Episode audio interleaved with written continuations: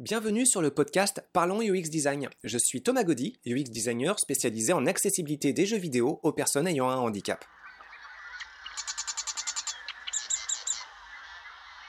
Salut tout le monde pour ce nouveau podcast. Alors pour celui-ci, on va parler de valorisation de travail d'étudiants et d'étudiantes. Alors, euh, pour aborder un petit peu ce sujet qui peut être euh, très riche et très complexe, je vais partir sur une petite anecdote. Euh, lorsque j'étais doctorant et que je travaillais dans le laboratoire Cédric, le centre de recherche en informatique du CNAM, une fois que je rejoignais le laboratoire, j'avais été surpris de voir dans la pièce principale, juste passer la porte d'entrée du, labo, une montagne de papier mais vraiment euh, une bonne bonne montagne quoi. Enfin c'est c'est à l'échelle humaine évidemment, mais ça arrive, euh, ça, dépassait la taille. De rapports, de, documents, de mémoires, de, toutes sortes de choses en fait, du papier, mais avec beaucoup beaucoup d'écriture dessus et donc a priori beaucoup d'efforts. Donc euh, j'avais un air un peu surpris, interloqué, et un collègue passe par là et me dit ah oui ça c'est d'anciens rapports étudiants, tout ça part au recyclage dans quelques heures. Et ça, euh, bon, il y a eu euh, plein de moments forts, euh, des moments difficiles, et puis des anecdotes plus ou moins bizarres et intéressantes lors de mon doctorat, hein, comme pour tout le monde. Mais ça, ce, petit moment-là, bah, il m'a marqué, dans le sens où, bah, comme beaucoup, et comme tous mes collègues à ce moment-là, j'étais en train de trimer pour remplir mon propre petit bout de papier imprimé. Et puis euh, bah là, je voyais un petit peu le destin de cette masse de réflexion, de se dire, bah, au bout du compte, ça va faire quoi? Bah, Ça va faire une montagne d'informations imprimées qui va juste rejoindre, euh, dans le meilleur des cas, le broyeur. Et, euh, puis bah, ça avait donné une espèce de coup moral en fait, parce que bah, est-ce qu'il n'y a pas une autre alternative que de, de, rejoindre un petit peu cette forme de destin? Est-ce que le travail finalement n'est pas complètement vain? Est-ce qu'il n'y a pas d'autre chose? Alors évidemment maintenant parce que c'était euh, il y a euh, un peu moins d'une vingtaine d'années. Euh, ce genre de travail n'est pas forcément sous une forme imprimée, on cherche même plutôt à éviter, hein, ça rejoint une forme numérique, mais même sous un format numérique, eh ben, quelque part, il y a une bonne part de remise en placard qui peut, qui peut survenir, à savoir qu'on va travailler très longtemps sur un sujet, quel qu'il soit, et puis les fruits de cette réflexion peuvent euh, bah, juste euh, ne pas sortir des portes du laboratoire ou alors euh, en émerger sous une forme tellement confidentielle que quelque part on se demande vraiment si on a travaillé pour l'humanité ou au contraire si on n'a pas juste pompé, utilisé une pompe à Shadok en se disant que bah, c'est la chose à faire donc on va continuer parce que c'est comme ça que ça se passe. Donc il y a une espèce de grosse frustration. Alors ça c'est une frustration que j'avais ressentie en tant qu'étudiant. Et puis, euh, bizarrement, maintenant que euh, ça fait un moment que j'ai passé, euh, je suis passé de l'autre côté du miroir et que je suis passé enseignant, bah, en étant doctorant, je commençais déjà à avoir des expériences d'enseignement.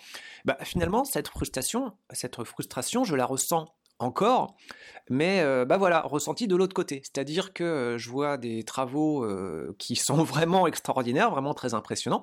très franchement, même certains travails d'étudiants qui dépassent même mes compétences, ça arrive régulièrement. Je me dis, waouh, lui est vraiment, ou elle est vraiment extraordinaire. Et puis, à son âge, j'avais pas ses compétences, et encore maintenant, il y a des choses que j'ai toujours pas ce niveau. Bon, alors évidemment, ça va dans les deux sens. Hein. J'ai toujours des choses à apprendre aux étudiants et aux étudiantes pour parfaire euh, leur, maîtrise, mais on peut croiser comme ça la route de personnes très brillantes et puis qui peuvent euh, faire quelque chose de vraiment euh, extraordinaire. Et puis ce truc-là, bah, en tant qu'enseignant, bah, on est dans un contexte où on est surpressuré et on reçoit des travaux, mais le propos de cette réception de travail, vous savez, hein, on en a déjà parlé, c'est toujours en rapport avec ce principe de constante macabre dont j'avais entendu parler la première fois avec euh, les conférences Inculture de Franck Lepage. Donc euh, pour récapituler un petit peu cette constante macabre, il s'agit lorsque vous donnez des travaux à faire à vos étudiants et étudiantes euh, d'identifier un tiers d'élite, un tiers d'étudiants médiocres dans le sens dans la moyenne, et puis un tiers d'étudiants que vous allez pouvoir placer en échec de façon en quelque sorte à reproduire un système de classe. Alors c'est pas le propos explicite, Mais on le retrouve quand même euh, dans le sens où euh, mettez des vins à tout le monde, évidemment ça va gueuler. Et euh, même si vous dites bah oui mais là ils ont tous atteint un niveau extraordinaire par rapport à ce que je veux leur apprendre, ça va ça va gueuler. Alors le vin pour tout le monde, 20 sur 20 pour tout le monde, c'est une situation très atypique, mais après on peut dire 14 pour tout le monde. Voilà, on se défonce à essayer de remettre à niveau les étudiants les plus en difficulté. Et puis ceux qui sont très bons, bah on on s'en détache un petit peu parce qu'ils ont déjà le niveau plus vite que les autres. Et le but donc, c'est de s'assurer que l'ensemble de la classe qui est présent atteigne tous les compétences. Si on fait ça proprement, à terme, euh, au terme du processus, bah, tout le monde devrait obtenir euh, donc une note euh, équivalente, en fait. Évidemment, tout le monde n'a pas cette façon d'enseigner. Mais voilà, bah en fait, quand on fait travailler des étudiants et qu'ils nous remettent des travaux, le propos, c'est pas de valoriser leur travail, le propos, donc, c'est de faire un tri. Et c'est absurde. Parce que ce, tri-là, bah, quelque part, euh, bah, les étudiants, ils passent à l'étape suivante et puis ils vont devoir refaire à nouveau ce travail de production. Et ce travail de production, effectivement, il tourne vraiment à vide. Bon, alors de mon côté, en tant qu'enseignant, j'en ai eu plusieurs des, écoles, mais en 2021, donc j'étais à cheval sur trois écoles. Donc euh, il y avait euh, l'ancienne ITESIA qui est devenue ICA IT, l'ISART Montréal et puis l'UCAM. Et euh, il y avait une forme de frustration en tant qu'enseignant. Alors j'adore l'enseignement, mais euh, l'enseignement, quelque part, c'est un boulot qui est de plus en plus compliqué. Il y a beaucoup de gens qui en discutent là-dessus, dans le sens où vous devez de plus en plus suppléer des tâches connexes, et en tant qu'enseignant, vous devez les faire euh, par vous-même. Donc de base, ce qui est rémunéré en général, c'est les heures d'enseignement, et puis bah, ne sont pas pris en compte, ou très rarement, les heures de préparation de cours, les heures de correction de travaux, les heures de discussion avec les différents élèves qui peuvent se sembler et qui peuvent se sentir plus ou moins insécures, euh, les échanges nombreux par mail, par téléphone quand vous voulez essayer de faire euh, plutôt bien votre travail sur Discord aussi beaucoup, et puis euh, la veille technologique, et puis le, suivi de projet. Et donc, bon, tout ça, il peut. C'est pas que c'est pas payé du tout. Dans certains cas, ça peut être payé. la CIT, c'est un peu payé mais c'est payé de telle façon que c'est très très flou, et puis quelque part, de toute façon, la masse de travail euh, effectuée, bah, elle dépasse vraiment largement euh, ce, que, ce pourquoi vous êtes supposé être payé. Et donc, à avoir combiné en 2021 euh, des postes d'enseignement pour trois écoles, l'ICIT, l'ISART Montréal et l'UCAM, bah, donc une autre frustration supplémentaire à celle dont j'ai parlé, à savoir la valorisation des travaux étudiants, c'est que bah, y avait une frustration vis-à-vis -vis de l'Udociel pour tous, où j'étais tellement absorbé par plein de tâches à faire pour les écoles, que quelque part, réussir à dégager du temps pour euh, la mission sociale de Ludociel, c'était devenu très compliqué. Bon, et puis euh, en 2021, il n'y a pas eu que euh, les expériences d'enseignement, hein. il y a eu aussi du travail pour une banque, à des jardins, du travail pour un ministère, dans le ministère de l'Environnement via un sous-traitant qui, qui, était mon embaucheur. Et puis, il y a eu euh, du travail aussi pour euh, d'autres organismes, dont euh, Éducalois. Bon, Éducalois, c'était un cas un peu, particulier dans le sens où ça s'est très bien passé. ce n'était pas privé et je pouvais en parler plus librement parce qu'il y a une mission justement sociale et ouverte. Donc, quand on travaille avec d'autres partenaires par rapport à la mission sociale de Ludociel, bah, il y a une grosse frustration aussi, c'est que quand on travaille avec un autre partenaire, il y a le secret professionnel, et donc on ne peut pas euh, se mettre à claironner euh, du haut de notre assaut, à dire bon bah regardez, on a fait quelque chose de super, voilà comment ça dessert les, citoyens, et puis euh, on a fait telle et telle chose dans notre travail, et puis c'était génial, et ça s'est très bien passé. Bon, il y a toujours des choses aussi qui se passent un peu moins bien, comme toujours, mais globalement on aimerait pouvoir être plus libre pour dire ce genre de choses.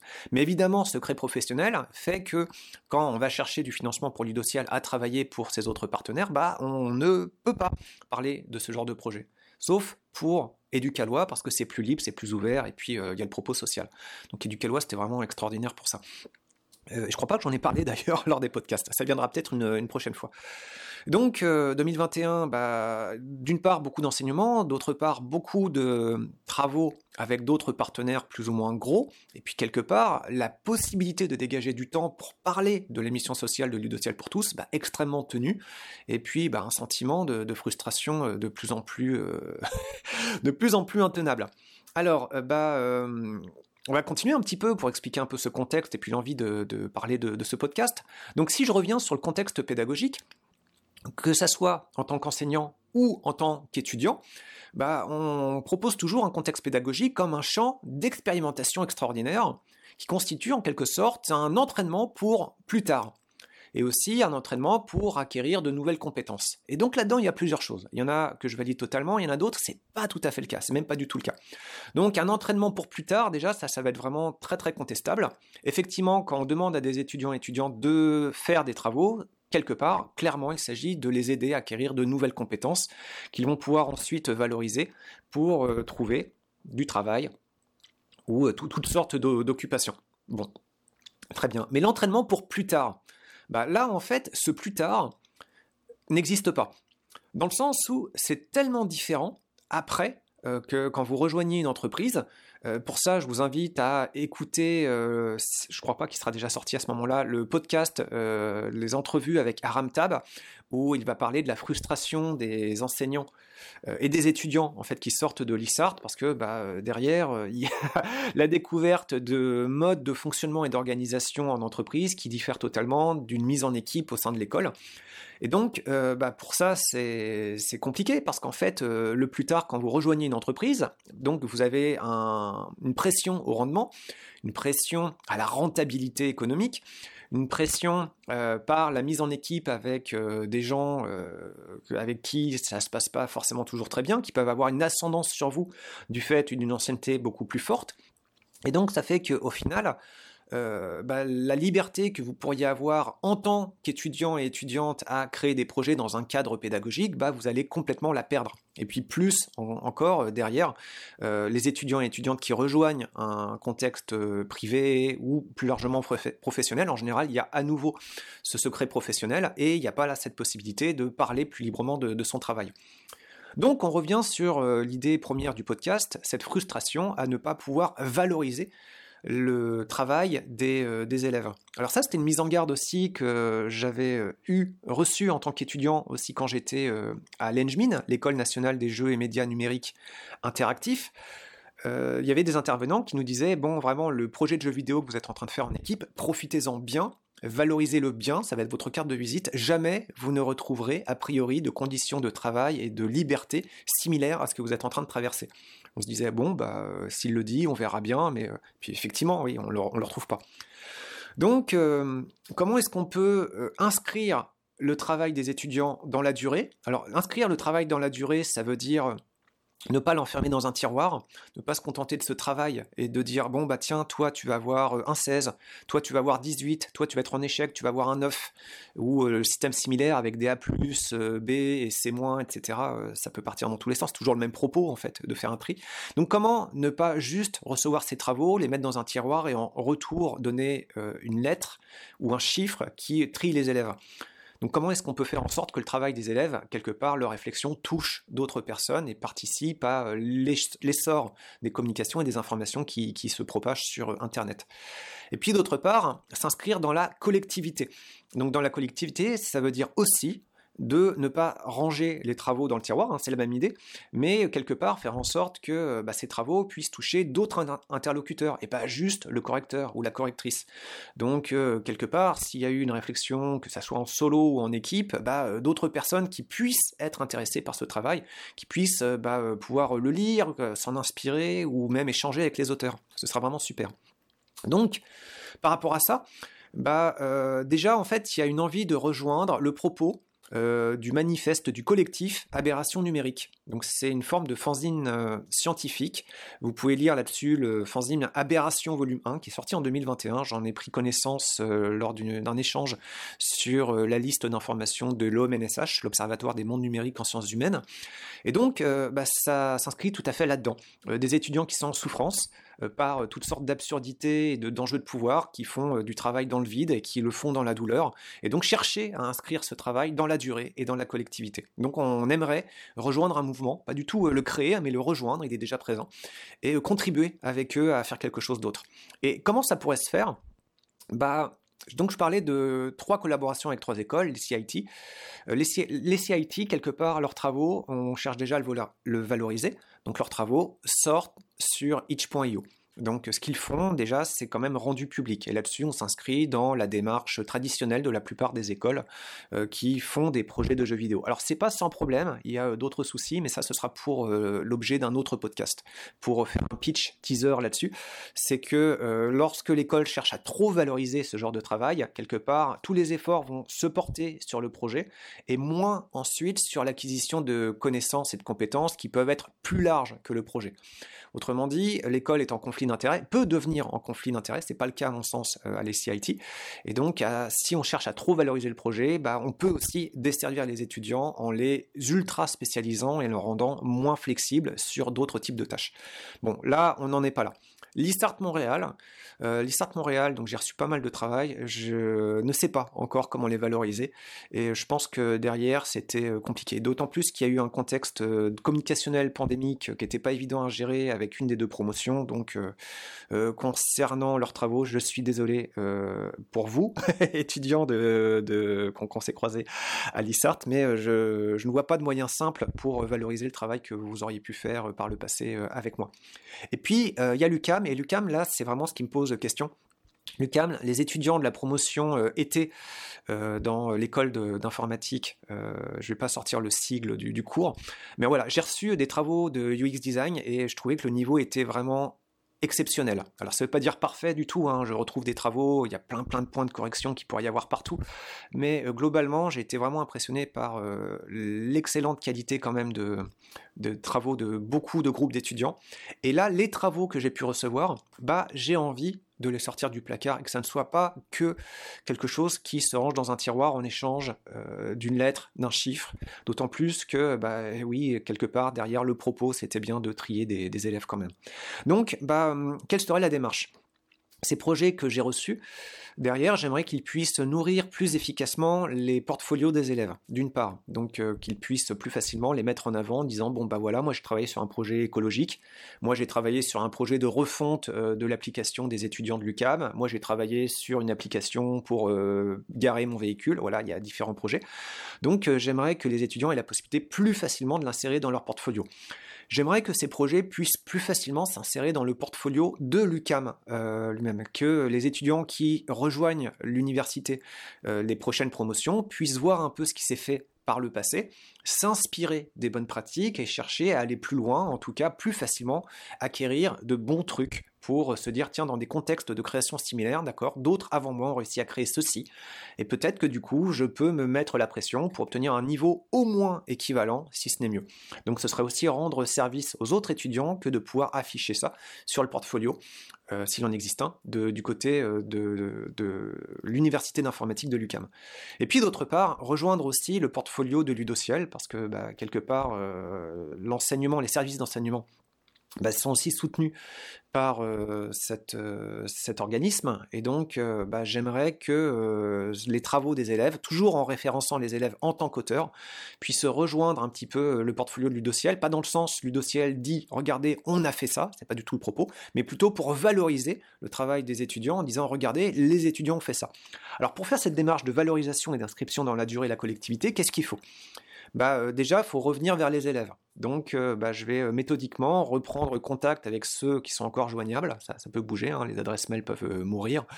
Et puis, leur demander déjà l'accord de diffusion. Là-dessus, ça peut être assez clair. Il suffit d'un veto et je ne vais pas sortir le projet. Donc, les chances d'échec, déjà de la part des étudiants qui se sentent un petit peu mal à l'aise par rapport aux travaux faits en équipe, bah, c'est pas évident que ça sorte. Mais déjà, faire cette démarche-là, elle me semble essentielle. En disant, bon, voilà, je propose qu'il y ait une suite. Alors, la suite serait quoi? Ce serait donc apporter plus de visibilité. Et puis, avec l'accord des élèves, ensuite, il faut pouvoir obtenir l'accord de la direction du côté euh, du, laboratoire d'informatique.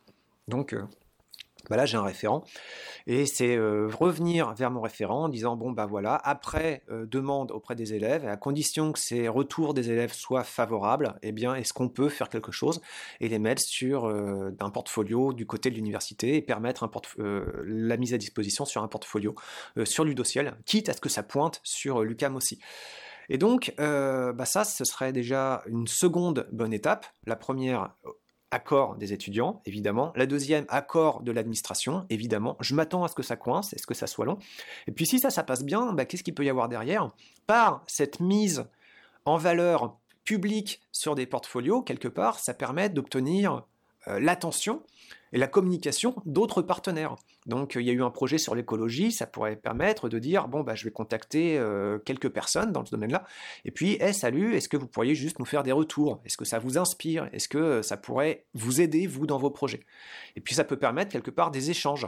Donc il ne s'agit pas de s'interposer entre les étudiants et euh, de futurs interlocuteurs, mais vraiment au contraire de faciliter des communications futures entre euh, bah, éventuellement les auteurs des projets et puis d'autres partenaires qui pourraient se dire ah mais ça c'est exactement ce qu'on voulait faire, mais on arrivait du mal à le mettre en visuel. Et donc là, il y a eu un exercice de UX design qui permettrait peut-être de débloquer un point de réflexion du côté d'autres gens qui se posent euh, des questions similaires à celles que se sont posées les étudiants. Mais voilà, le fruit de la réflexion des étudiants, actuellement, il est dans un tiroir. Donc voilà, ça c'est quelque chose que j'aimerais faire plus systématiquement. Donc j'en suis là au moment de l'enregistrement de ce podcast à euh, débuter ma euh, demande d'accord. Auparavant, j'ai fait pendant quelques journées un travail de remise en forme, une forme de diaporama digeste parce que ce que j'avais reçu n'était pas présentable facilement tel quel. Et donc euh, bah, différents projets, j'ai voulu faire une espèce de petite synthèse imagée en reprenant aussi une sélection des travaux des étudiants et puis de cette façon, sous une forme digeste, ça permet de dire bon bah voilà, ce que je propose de sortir, c'est ça, est-ce que ça vous convient ou pas?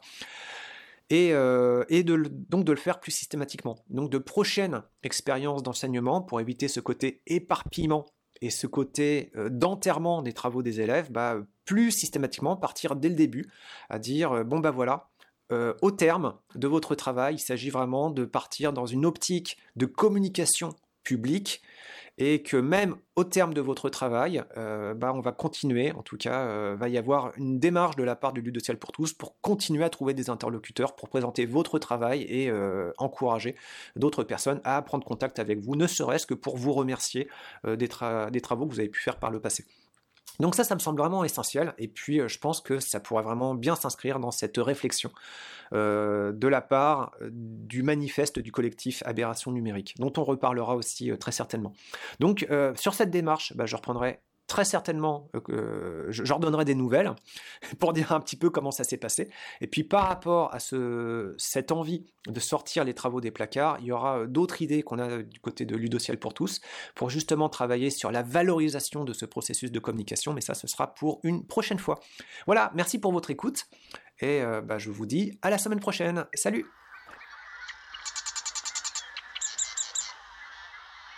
Merci d'avoir écouté ce podcast. Je vous invite à vous abonner pour ne pas rater les prochains épisodes.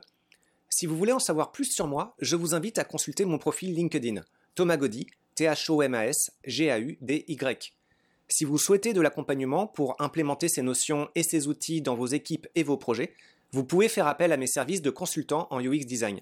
Il vous suffit de me contacter via mon profil LinkedIn. Au plaisir